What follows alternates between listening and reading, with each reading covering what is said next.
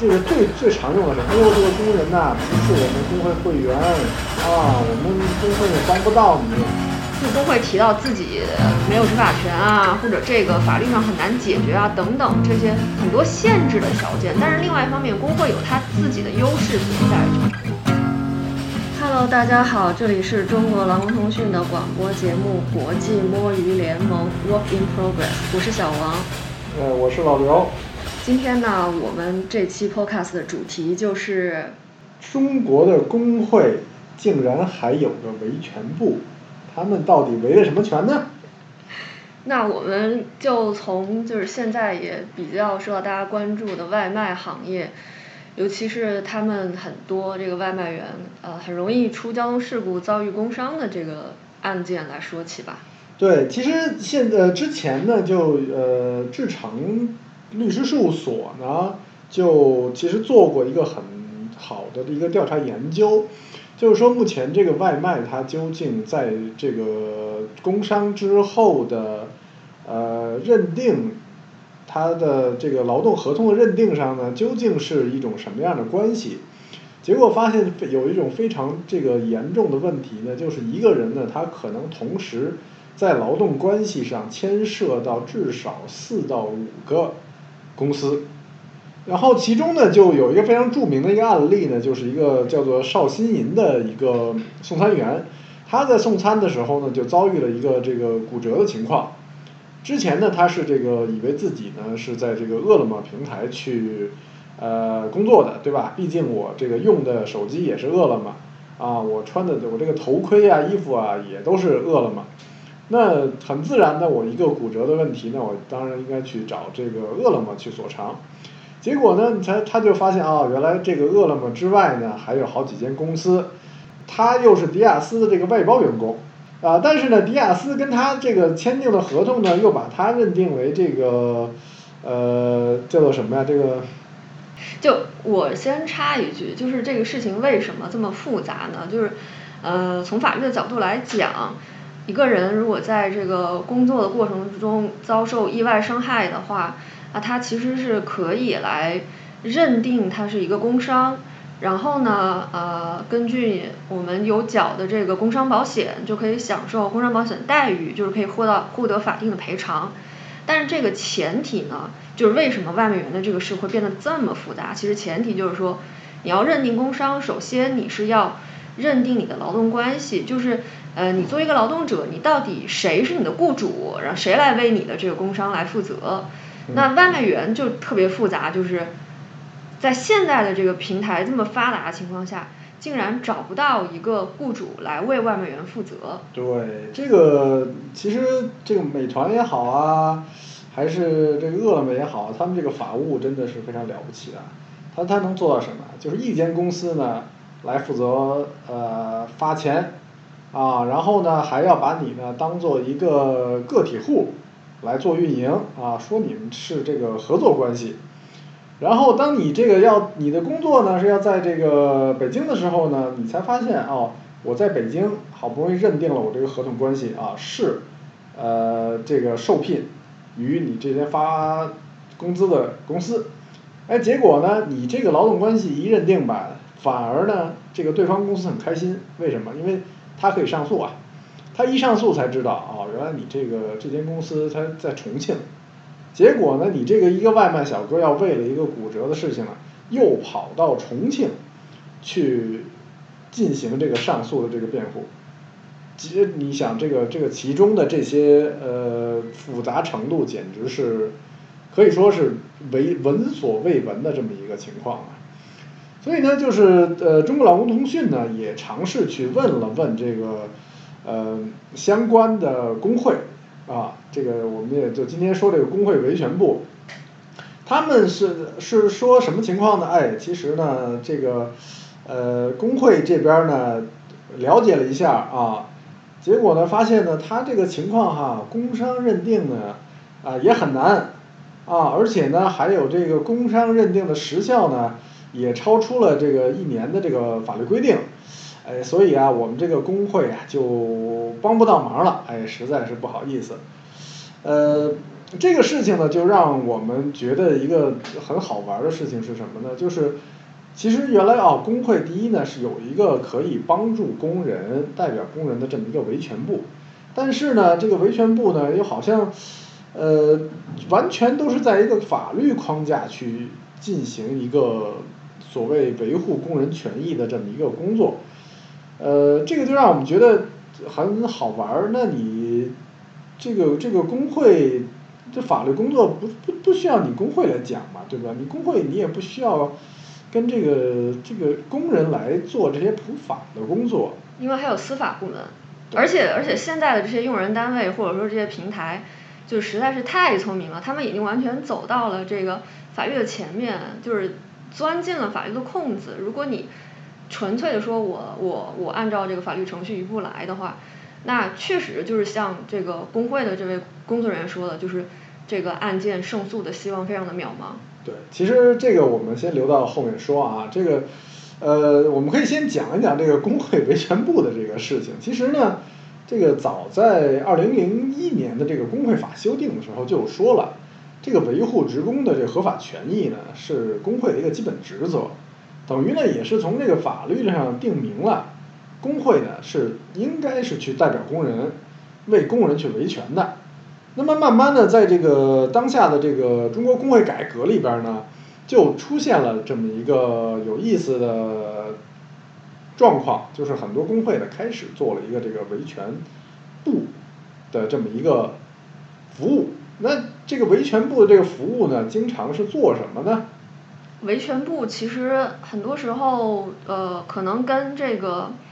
呃根治欠薪的这种活动一起展开，就是工人遇到欠薪啊，遇到工伤啊，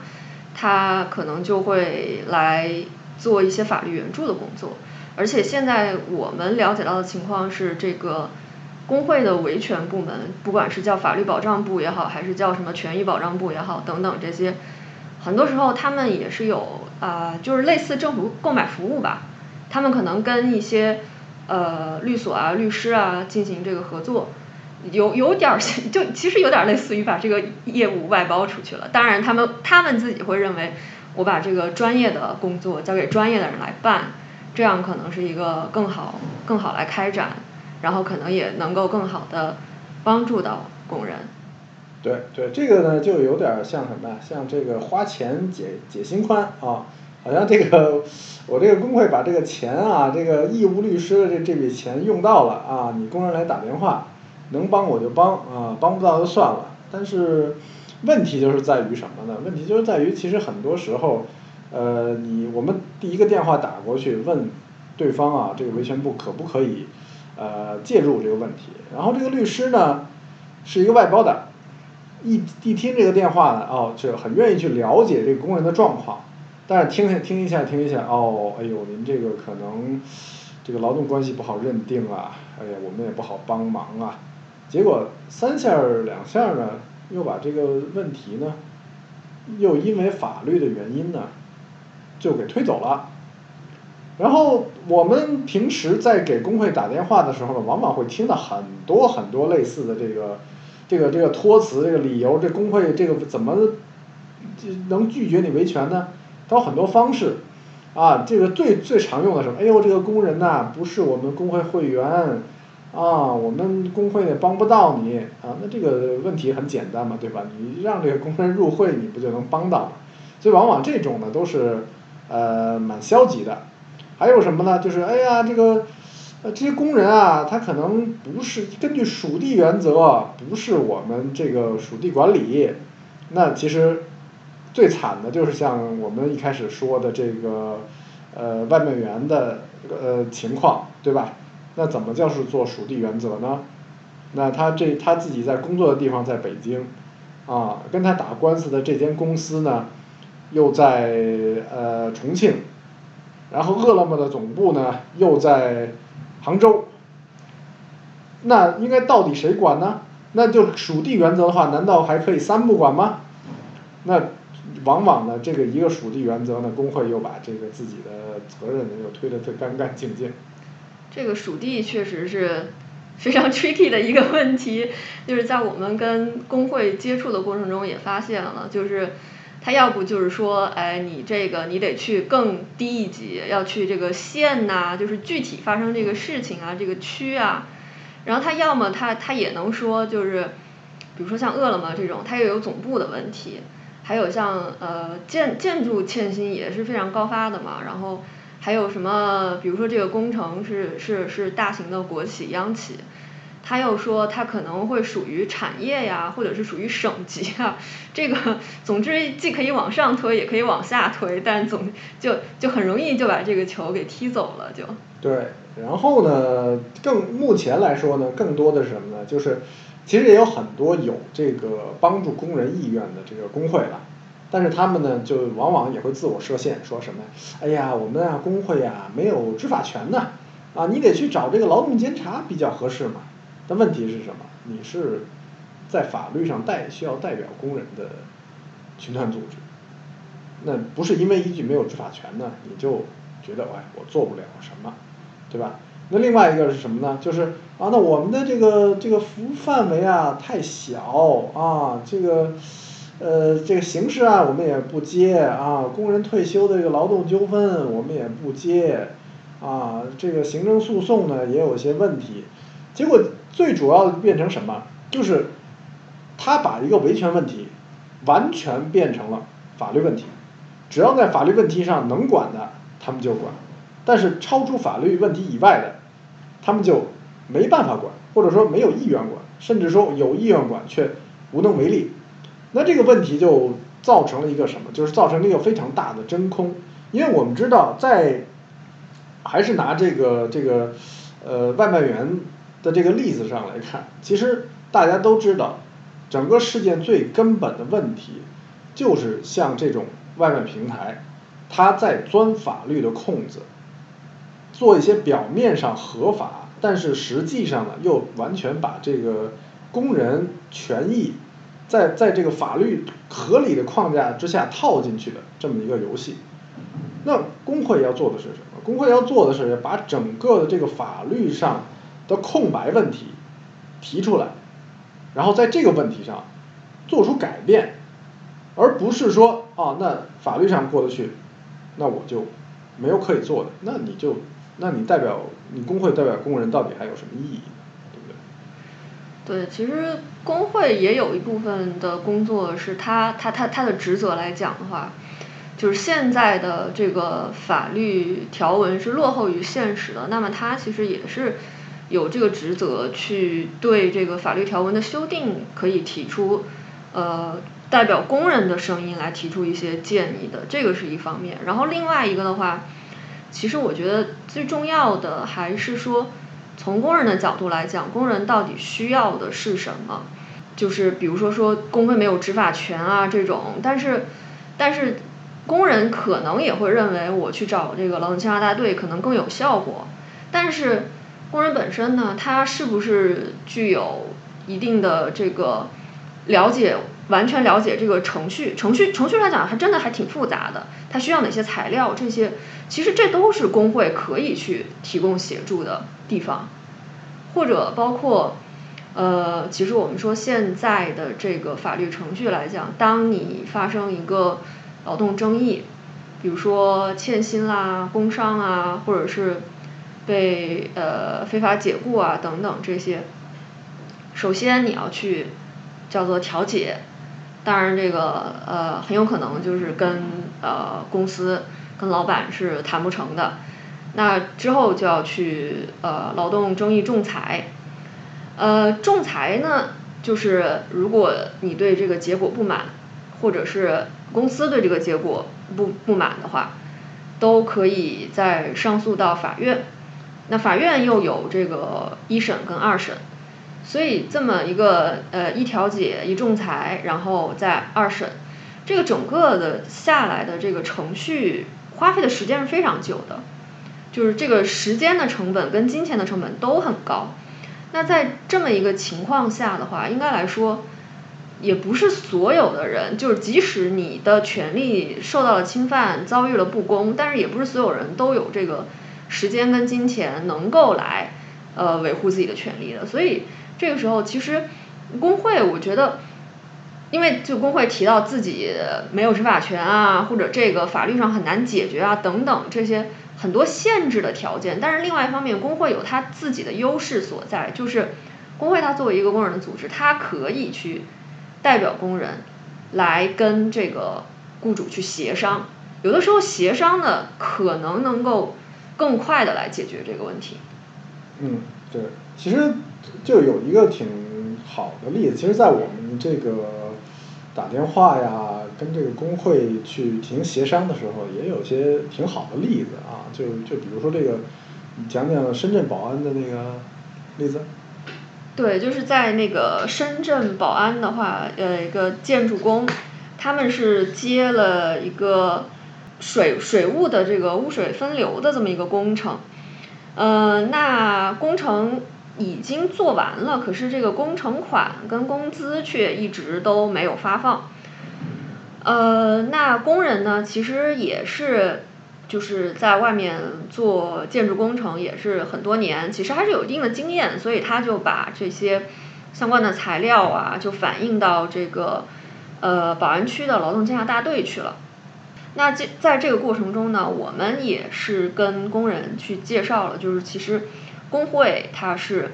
嗯可以代表工人来来进行一些帮助，来呃做一些协商的。那呃工人后来就联系到了这个宝安区总工会，呃宝安区总工会就很快的就介入了这个案子，了解了情况以后呢，就联系了这个相关的涉事的企业。然后，呃，等于说就是工会在中间搭桥牵线吧，然后主持了一个呃协商会议，就是来商谈怎么来解决这个呃工程款工人的这个欠薪的问题。这个会议中间呢，就是有这个工人的代表，然后有工程的甲方，呃，也有这个总承包等等的这么一个多方的协商。这个我想就是。一般虽然讨薪的时候，工人也会不断的去找这个找自己的这个老板，但是要要要想组织一个这样的协商会议，对工人来说还是比较困难的。但是我们可以看到，就是工会在这个介入的情况下，在中间搭桥牵线，就很快的就结清了这个工程款跟工人的工资。嗯，对，其实这种搭桥牵线的，其实往往免去了很多麻烦。比如说什么？比如说这个经常常见的这个工人拉着条幅，去吧？去这个跳楼也好啊，威胁老板要钱也好啊，这种